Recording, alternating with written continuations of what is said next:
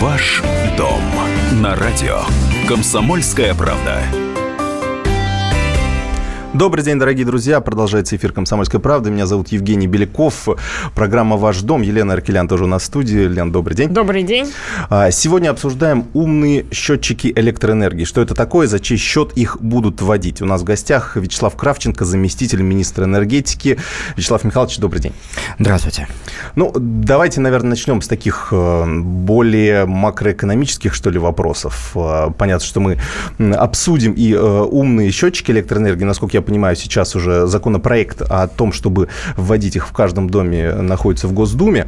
А, но в целом, а, вот недавно была, было сообщение о том, что ну, у нас а, бывший глава РАО ЕС России Анатолий Чубайс, которому близка тема электроэнергии до сих пор, сказал, что у нас буквально через 5-6 лет может быть такой кризис энергетики, энергетический кризис, что нам не хватит мощностей для обслуживания нашей экономики. Вот вы, как представитель министерства, у вас какой прогноз?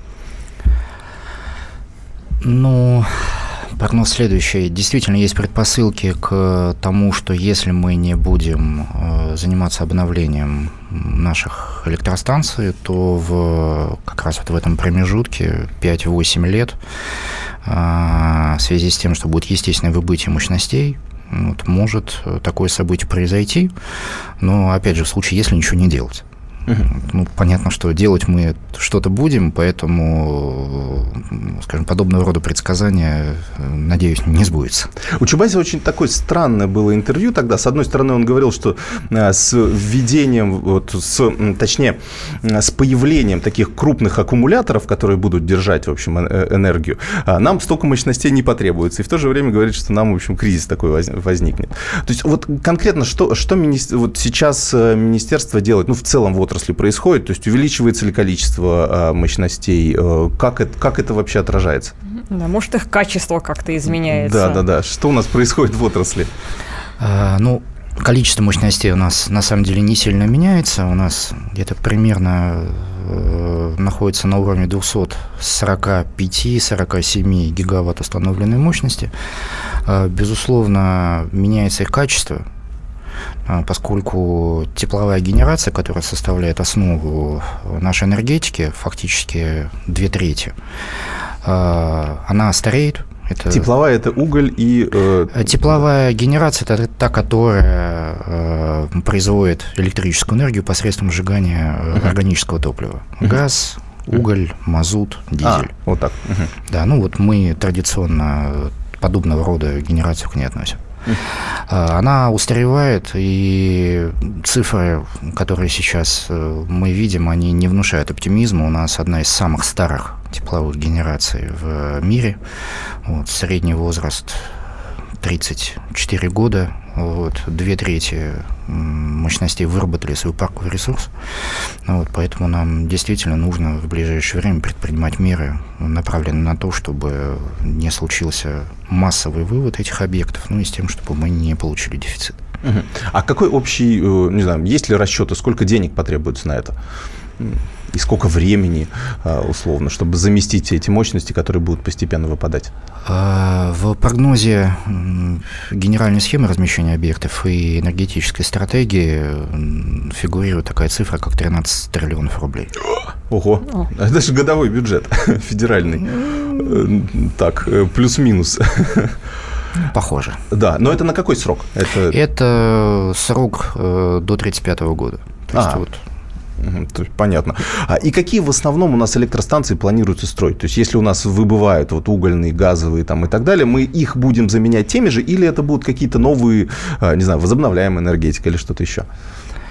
Ну, мы планируем не сильно менять структуру э, баланса по генерации.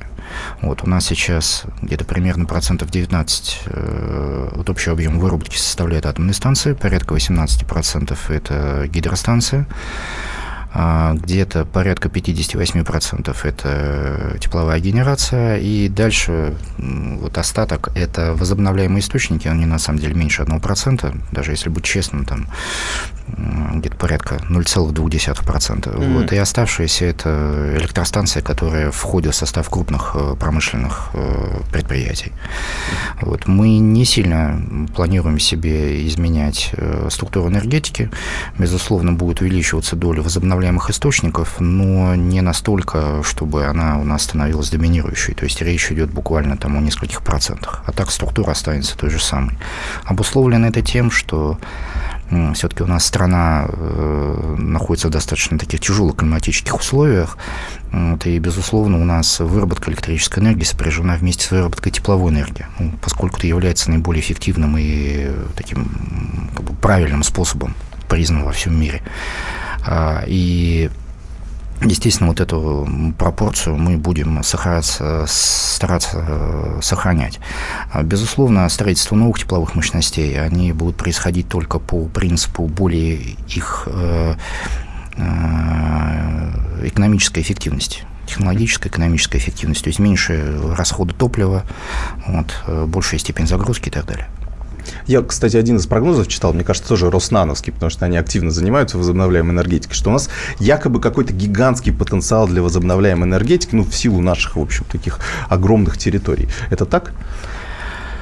А, не везде, но потенциал, безусловно, есть. В первую очередь, это так называемые изолированные э, энергорайоны, которые у нас сейчас снабжаются за счет э, выработки электроэнергии тепловой, за счет дизеля, то есть привозного топлива. Это же дорого. Это да, же, это, очень, это действительно очень дорого, и стоимость выработки киловатт-часа на таких э, станциях доходит до 100 рублей.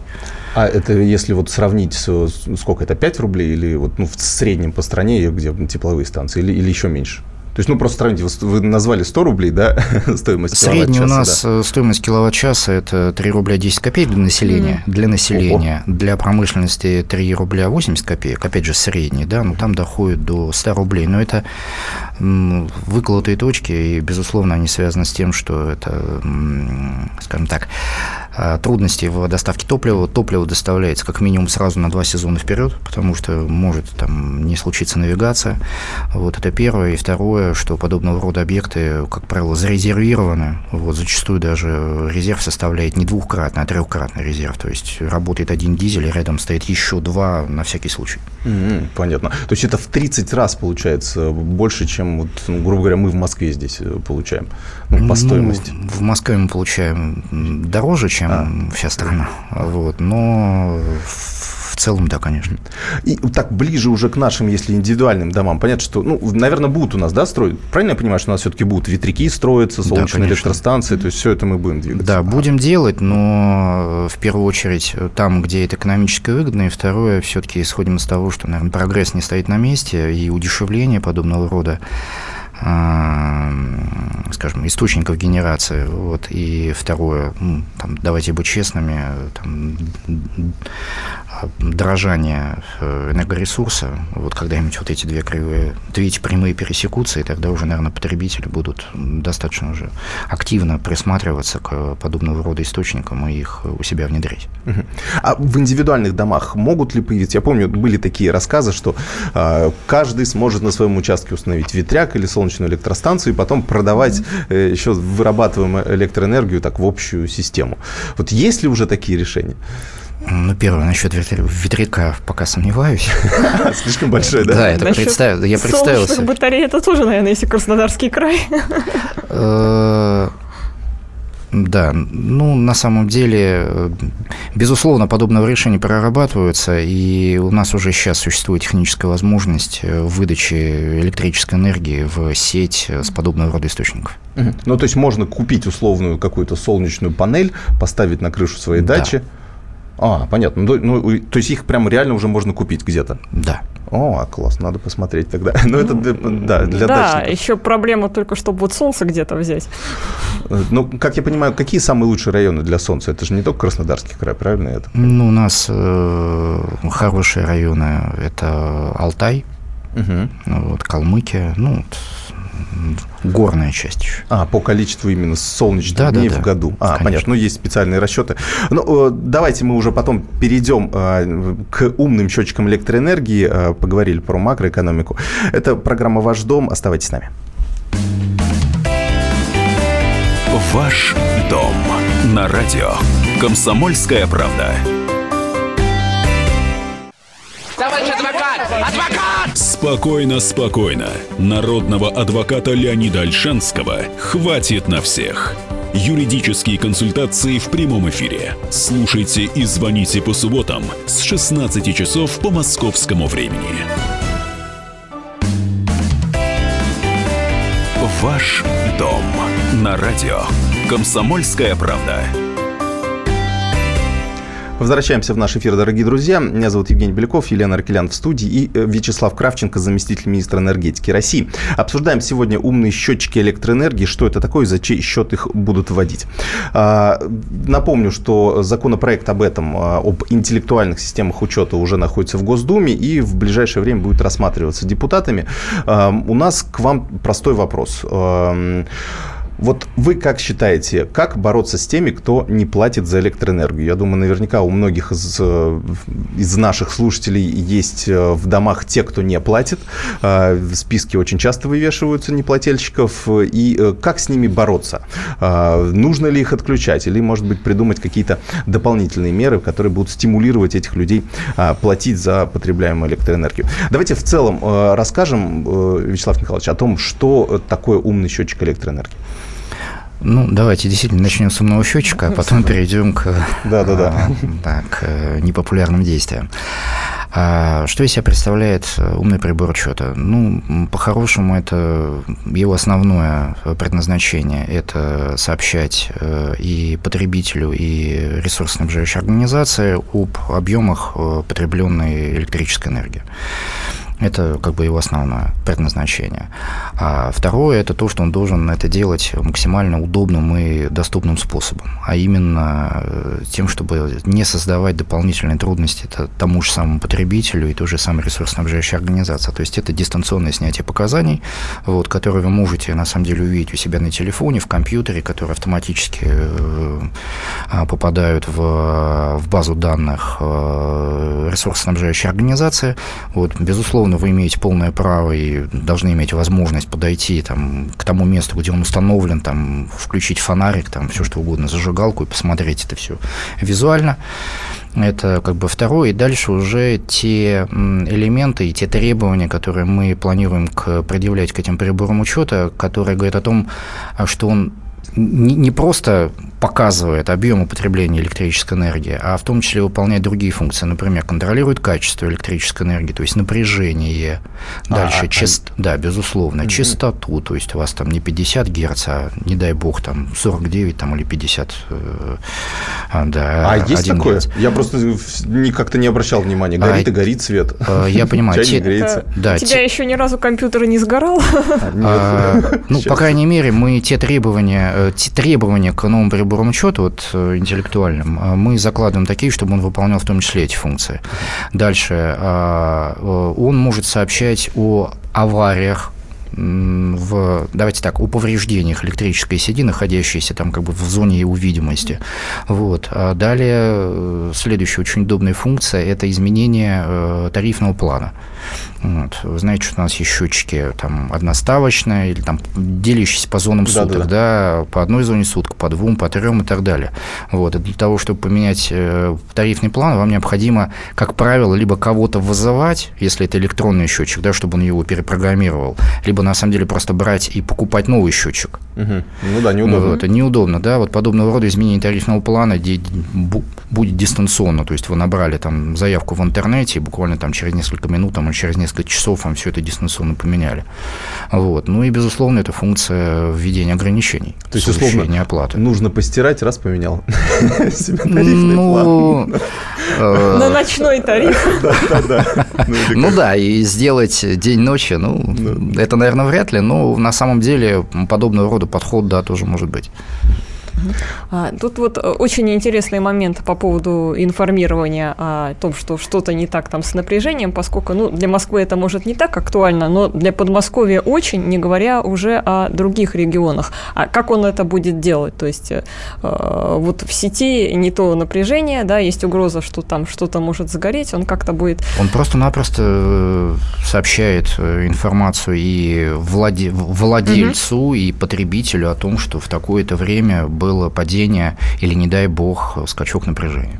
Ну и главный, наверное, вопрос, который обычно волнует наших граждан, а, а какова цена вопроса? И, э, то есть это граждан заставят раскошелиться на эти самые новые умные приборы учета, или это будет каким-то образом делаться за счет э, энергосбыта, там, управляющих компаний или кого-то еще? А, ну, э, Первое, начнем со стоимости. У нас сейчас стоимость приборов учета колеблется где-то от трех с половиной тысяч рублей до 8, это в среднем. Да, есть там совсем там, заумные приборы, которые там могут стоить и там 10 и дальше. Но это там, зависит от скажем так, желание. Сервис. Да, да, да, желание потребителя. Вот. Это первое. То есть вот ценовой диапазон вот такой, от 3,5 до 8 тысяч. Ну, вот, безусловно, с, а, с расширением а, производства подобного рода счетчиков, безусловно, их стоимость упадет. Ну, на наш взгляд, эта вещь достаточно очевидна. А, это первое. Второе, кто за, заплатит за все за это? Вот, исходя из того, что у нас есть сейчас, из действующего законодательства, у нас э, собственником прибора учета является либо потребитель, либо ресурсоснабжающая организация. То есть э, никакая не управляющая компания, никто. Вот в данном случае, если мы говорим о гражданах. Угу. Вот. Э, что предполагается, вот обсуждается в рамках вот этого законопроекта, о котором вы говорили высказывается предложение по поводу того, чтобы право собственности на этот прибор учета закрепить за ресурсоснабжающей организацией, с тем, чтобы граждане не имели а, больше отношения к э, прибору учета. Ну, в определенной степени логично, потому что, естественно, ресурсник заинтересован в том, чтобы э, учитывать объем потребленного э, ресурса, вот, и, соответственно, выставлять счета. Ну, то есть так же, как, по сути, сейчас. А... Сейчас же мы тоже к нему как-то отношения особо не имеем, только циферки ну, переписываем. Циферки переписываем. Да. да. Ну, мы же им не владеем. А, вы знаете, очень интересная. Ну, да, очень, да, очень, очень интересная ситуация. А, в этой части, там, действительно, в новых домах там трудно понять, на чем балансе находится подобного рода прибор. Потому что, с одной стороны, ну, если вы подписали договор энергоснабжения, ну, так, условно его подписали, да, и нужно смотреть в акте там, там приема квартиры или еще что-то, на чем балансе находится вот этот счетчик. По идее, он должен находиться либо у потребителя, либо, соответственно, у ресурсоснабжающей организации. Вот. Но, как правило, про это на самом деле забывают. Вот. Он находится, знаете, в неком таком э, ничейном, э, на нейтральной полосе. Вот. Потому что ресурсоснабжающая организация его не признает, потому что он у нее должен быть у нее именно. Да? А потребитель вроде бы как-то и нигде за него не расписывался, и как-то тоже к нему достаточно прохладно относится. Ну, то есть у вас в законопроекте стоит, что платить за это должна ресурсоснабжающая организация. То есть они должны да. закупить их и, в общем, массово а, ну, И обслуживать, видимо, тоже. Давайте так, обслуживать а. точно. Угу. Вот, но по поводу замены предполагается их а, поэтапная замена. То есть, если у вас прибор учета устарел, то есть вышел за там, рамки прошу прощения, вышел за сроки межповерочного интервала, вот, вы, я не знаю, вам не нравится или еще что-то, mm-hmm. вот, вы написали заявление, вот, и вам его поменяли этот прибор учета, все, к, с этого момента к этому прибору учета вы больше не имеете никакого отношения. Все бремя его содержания будет целиком полностью лежать на ресурснике. А ресурсники от этого, э, ресурсникам от этого что? То есть они как-то какую-то выгоду от этого получат? Они же тоже не захотят сейчас выкидывать эту кучу денег на покупку новых приборов. Ну, э, первое, это, безусловно, скажем так, борьба с потерями. Угу. Вот. Это для ресурсоснабжающей организации очень, очень серьезная проблема, поскольку вот эти все потери сказываются на финансовом результате. С потерями где? А, с потерями в электрических сетях. Угу. А как новые счетчики эту проблему решат? То есть они будут как-то понимать а, это? Э, они на самом деле, да, будут mm понимать. Э, тут привожу вам пример. У нас есть э, счетчик, который стоит на входе в дом uh-huh. да, который считает общее количество электрической энергии, потребленной этим а, прибором учета. Да. Дальше у вас есть счетчики по квартирам. Вот. Э, по идее, как считается разница вот, э, общедомовых, ну, как считается общедомовой дом? Да, это сумма всех mm-hmm. приборов учета, снятых с граждан, проживающих в этом доме, да, далее вычитание из показателя, который на вход в доме, mm-hmm. вот, вроде бы, но на самом деле вот тут же возникает куча нюансов. По одной простой причине, что а, показания счетчиков не снимаются у граждан, не, не снимаются одномоментно. То есть их на самом деле время. Да, да, да. Вот, причем это время достаточно такое, может быть, длительное. И вот все вот эти потери, да, они аккумулируются либо на управляющей, комп... да, на управляющей компании, либо они каким-то образом, ну, в большей степени на управляющей компании. Вот. У него в связи с этим возникают потери, потому что проблемы, прошу прощения, вот, потому что не бьется баланс.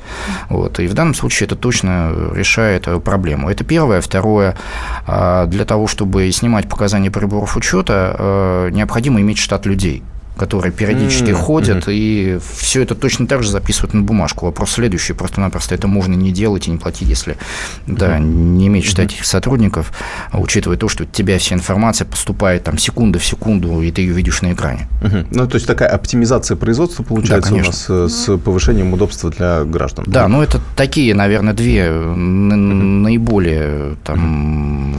Скажем, значимые статьи. Вот. Ну да. Ну, об удобствах как раз для нас с вами мы поговорим уже в третьей части. Я напомню, что у нас в гостях Вячеслав Кравченко, замминистра энергетики России. Говорим об умных счетчиках электроэнергии. Оставайтесь с нами. Ваш дом на радио. Комсомольская правда. Мигранты и коренные жители. Исконно русская и пришлая. Культурные конфликты и столкновения менталитетов – пресловутый НАЦ-вопрос встает между нами все чаще и острее.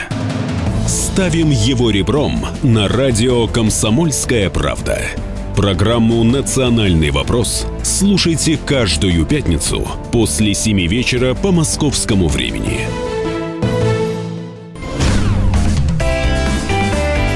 Ваш дом на радио «Комсомольская правда». Продолжаем наш эфир, дорогие друзья. Программа «Ваш дом». Э, Вячеслав Кравченко, замминистра энергетики у нас в гостях. Э, Евгений Беляков, Елена Аркелян тоже в студии. Обсуждаем умные э, счетчики электроэнергии. Их планируют вводить... С какого года, кстати, планируете их вводить? Вот по тому законопроекту, который в Госдуме сейчас лежит. Ну, если закон будет принят, то в течение одного года с момента э, вступления в силу закона. А законопроект, он сейчас уже в какое-то чтение прошел, то есть он на какой стадии? Он внесен в Госдуму, вот мы ожидаем рассмотрения в первом чтении буквально со дня на день. А, понятно. То есть, ну, грубо говоря, до конца года могут принять или Я ожидаете не... ли каких-то дебатов, условно, там? А, дебаты, безусловно, будут, потому что это ну, тема, которая касается всех. Вот. Но то, что он будет принят до конца года, я не думаю, это слишком короткие сроки. Mm, понятно. А, вот что касается... Вот у нас, кстати, вопрос уже приходит, давайте я озвучу. Телефон прямого эфира 8 800 200 ровно 9702. Это телефон, по которому вы можете звонить к нам в студию, задавать свои вопросы. 8 967 200 ровно 9702 – это а, телефон, по которому можете писать нам бесплатные сообщения в WhatsApp и а, Viber. А, у нас, кстати, есть уже вопросы. Так ли, что умные счетчики считывают больше киловатт, чем обычные, которые крутятся при равном пользовании электроприборами? Вот как есть, так и задал. Ну, не нас... знаю, с таким ни разу не сталкивался. У нас сегодня во всем идет подвох. Да. Раз счетчик умный. Да, в смысле, что больше ли они крутят, условно. Можно ли им доверять? Вот так вот. Ну, скорее. А то ну, накрутят еще вот эти автоматические. Тут, наверное, так можно поставить вопрос. Как э, человек может проверить работу этого умного прибора? Да. Э, но можно будет сделать следующим образом. За этим умным прибором поставить еще свой собственный прибор, который будет его перепроверять. Вот. Но с другой стороны, конечно, ну, если вы задали себе подобного рода целью, ну, на самом деле попробуйте, проведите работу, посмотрите, сколько потребляет э, ваше энергооборудование. Да. Вот. Ну и попробуйте каким-то образом соотнестись. Но, если честно, я не думаю, что подобного рода там, проблемы там, будут носить массовый характер. Угу. Вот, скорее вот наоборот. Вот наоборот случаи знаю, когда счетчики докручивают так, что угу. а, а, на ну самом да. деле, да, и, и, существенно снижают объем потребления, даже они там в открытую рекламируются. Вот это вот сплошь да рядом. Угу. У нас звонок есть. Э, Сергей из Москвы нам дозвонился. Добрый день. Добрый день. Уважаемый Вячеслав Михайлович, а можно узнать, а нельзя ли эти счетчики доработать на высокий уровень, чтобы он учитывал не только электроэнергию, но и потребляемый газ потребителям бытовым, и также тепло, которое идет на отопление жилого дома? О, класс. Да, спасибо. Такой, чтобы был комбайн. Э, условно. Сергей, здравствуйте. Ну, на самом деле, наверное, можно подобного рода сделать, только к, там, от этого счетчика, ну, по-хорошему, будет общая только панель, а в любом случае а, специфика, скажем так, получения информации об объемах а, потребляемого ресурса, что по воде, по газу, да, она у каждого своя. Вот, а, поэтому можно, наверное, сделать единый прибор, подобного рода, но он в любом случае будет, э, скажем, там, многофункционален технически именно по сбору информации. Вот если честно, мы пока не задумывались вот об этом, но я думаю, что это там, дело ближайшего будущего. Просто было бы удобно, действительно, если бы мы э, не списывали сейчас, мы списываем воду, э, мы списываем показатели вот электросчетчика, чтобы сразу у нас условно хоп, и нам потом платежка пришла, и мы одну цифру заплатили, и все. Ну, в моем понимании, такого рода там, тоже можно скажем так, ситуацию обыграть и принять соответствующие технические решения. То есть пока потренируемся на электросчетчиках, а дальше может Да, давайте мы на них потренируемся. У нас э, очень много звонков, давайте их постепенно будем принимать. Владимир нам дозвонился, добрый день. Здравствуйте. Слушаем вас. Я, э, я хотел обратиться э, к вашему гостю. Вот у меня счетчик Меркурий 233, как раз тот э, умный, про который говорили, да. И вот он, значит, через три года у меня вышел, значит, не, не, вот эти, то, что показывают вот эти цифры электронные. Дисплей. Значит, они, да, да, дисплей, совершенно верно. Вот, он вышел из строя. Я поехал в организацию свою, которая представляет электроэнергию, а они говорят, меняй за свой счет. Вот правы ли они или нет? Значит, говорит, снимай его, вези в Москву, возьмут ли они на ремонт, не возьмут. Значит, это стоит столько, это вот столько. Вот мне как-то непонятно. Это, как говорила э, депутат Госдумы, это со, со, получается, что со своими весами ходите в магазин взвешивать товар. Вот. Мы же так не делаем. Это так же и здесь. Пускай они все делают. А я заплачу, пусть ставят, меняют, что хотят. Я за него платил 9,5 тысяч. Я пенсионер. Ага. Все, спасибо вам большое. Да, вопрос понятен. Э, спасибо за вопрос. Но вот э, тот случай, который вы описали, к сожалению, вы, поскольку ранее покупали этот прибор, э, как бы исходя из действий законодательства, вы за него несете ответственность. Вот, и поэтому вот все действия, связанные с заменой счетчика, там, либо его ремонтом, это будут за ваш счет. Вот то, о чем мы говорили, а именно с связи с обсуждали ситуацию с связи с принятием нового закона, если этот закон будет принят, то надеемся, что у вас больше подобного рода проблем не возникнет. Счетчик будет являться собственностью ресурсоснабжающей организации, ну вот, и, соответственно, все время содержания, ремонтов, поверок и так далее, замен их, это все будет на энергоснабжающей организации. Слушайте, а у меня такой крамольный вопрос. А может не ремонтировать? Ну, это же проблема ресурсоснабжающей организации, да? Он не ну, снимает показатели. Тогда а, через некоторые... Есть, есть риск это? того, что через некоторое время к вам придут э, придет инспектор, угу. вот, и насчитает вам очень-очень большой штраф. А, то есть это все-таки он как, ну, то есть, грубо говоря, если счетчик не работает, он не выдает никакие показатели, да, как будто я не пользуюсь электроэнергией. Да. да. Они будет. могут проверить, что Абс... я все-таки пользуюсь. Да, конечно. Понятно. Да, хорошо. Слушайте, вот еще э, у нас есть вопрос. Добрый день. Имею ли я право использовать солнечные батареи или ветряные электростанции на дачном участке? Вот то, что мы о них говорили. Нужно их ставить на учет в каких-либо организациях? Вот Александр из Ставрополя, кстати, вот из солнечного региона тоже. А, Хороший вопрос. Значит, то, что касается солнечных э, панелей, насколько мне память не изменяет, нет, их не нужно ставить на учет. Вот. Э, то, что касается ветряков, вот наверное, тоже, наверное, тоже вряд ли. Единственное, если только установленная мощность этого ветряка там не будет превышать вашу потребляемую, и, соответственно, вы не будете выдавать электроэнергию в сеть. Если вы будете выдавать электроэнергию в сеть, вот, вам необходимо будет получать соответствующее разрешение, это точно. Понятно. У нас еще есть звонок. Сергей, добрый день. Добрый день. Скажите просто, а вот, вот эти счетчики, их как по желанию ставить, или когда гарантия истекла, их заставить ставить? Это первый вы, вы вопрос. И как частным сектором тоже надо будет ставить, или только вам на этажке? Спасибо.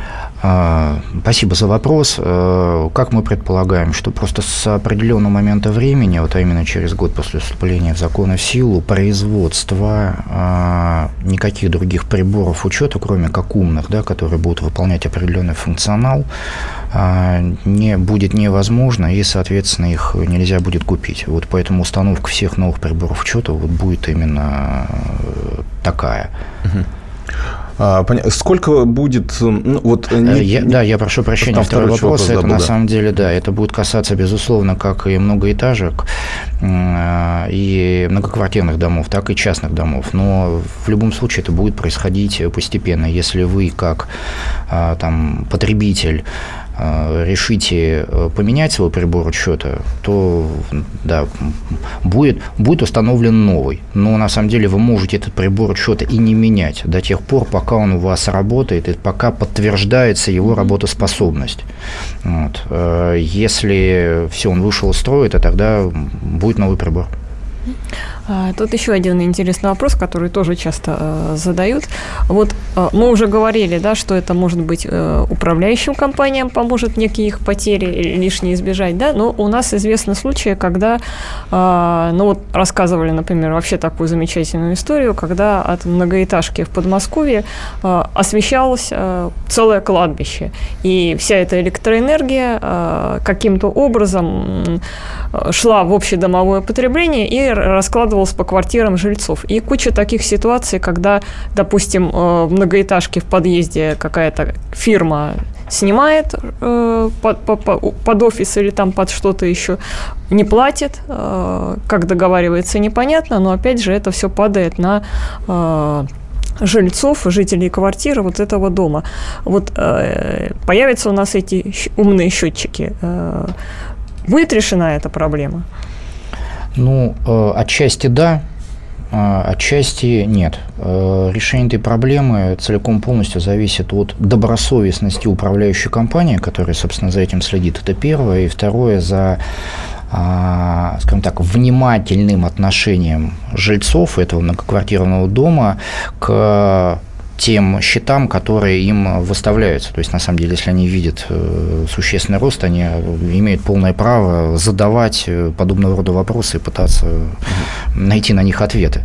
Вот, потому что если, извините, как бы не думать, да, не предпринимать никаких действий, это дальше может продолжаться до бесконечности. То есть, это давайте так, это из нашего с вами кармана э, там деньги изымаются, поэтому мы, естественно, должны за этими расходами следить. Еще раз повторяю, частично, да, технические подобного рода а, возможности будут ограничены, вот, но в любом случае это в первую очередь учет контроля, как говорили большевики. У нас звонок еще есть. Э, Валентина, добрый день. Валентина, слушаем вас. Добрый да, день. Добрый день. У меня такой вопрос. Вот у нас электросчетчик, померочный срок, вернее, электросчетчика закончился, но счетчик работает нормально. Поменять его нужно кто? За свой счет потребитель должен? Да. Или, или... Спасибо. Если это счетчик ваш, то это будет за ваш счет. Угу. То есть это если, ну, если, я так понимаю, в частном доме, то... Да, если в частном доме, да. А если вот в многоэтажке? Э, ну вот я, я вот, честно говоря, не знаю, у меня там прошел срок, не прошел, что-то работает, циферки крутятся, дисплей Понятно, тоже. есть такое золотое правило, называется бремя собственности. Вы, как владелец этого прибора учета, должны, в принципе, следить за его mm-hmm. состоянием. Mm-hmm. Вот, наверное, ну, и опять же, исходя из действующего законодательства, наверное, есть смысл поинтересоваться, mm-hmm. посмотреть, вот, какие на нем стоят циферочки, там дата на пломбах и так далее. Сколько у нас неплательщиков вот за электроэнергию сейчас? Много ли людей? Ну, давайте про людей, э, про количество я, наверное, вряд ли скажу, но в, в целом у нас э, уровень э, сбора платежей 98,2% у населения. Помогут ли счетчики бороться вот с неплательщиками? Да. А каким образом? Ну, как мы говорили, если функцию счетчика будет стоять дистанционное ограничение, вот, А, то- понятно. То есть просто отрубятся. А Через некоторое время, да, безусловно, ну, понятно, что в соответствии с установленной законом процедурой. Понятно. Ну, э, давайте подождем как раз эм, обсуждений в Государственной Думе. Я напомню, что там сейчас уже находится законопроект об интеллектуальных системах учета, в- и э, он предполагает введение умных электросчетчиков. Вячеслав Кравченко, заместитель министра энергетики России, был у нас в гостях. Вячеслав Михайлович, спасибо вам большое. Это программа «Ваш дом». Елена Аркелян, Евгений Беляков. Оставайтесь с нами. Да, спасибо, всего доброго. Ваш дом на радио. Комсомольская правда. Будьте всегда в курсе событий. Установите на свой смартфон приложение «Радио Комсомольская правда». Слушайте в любой точке мира.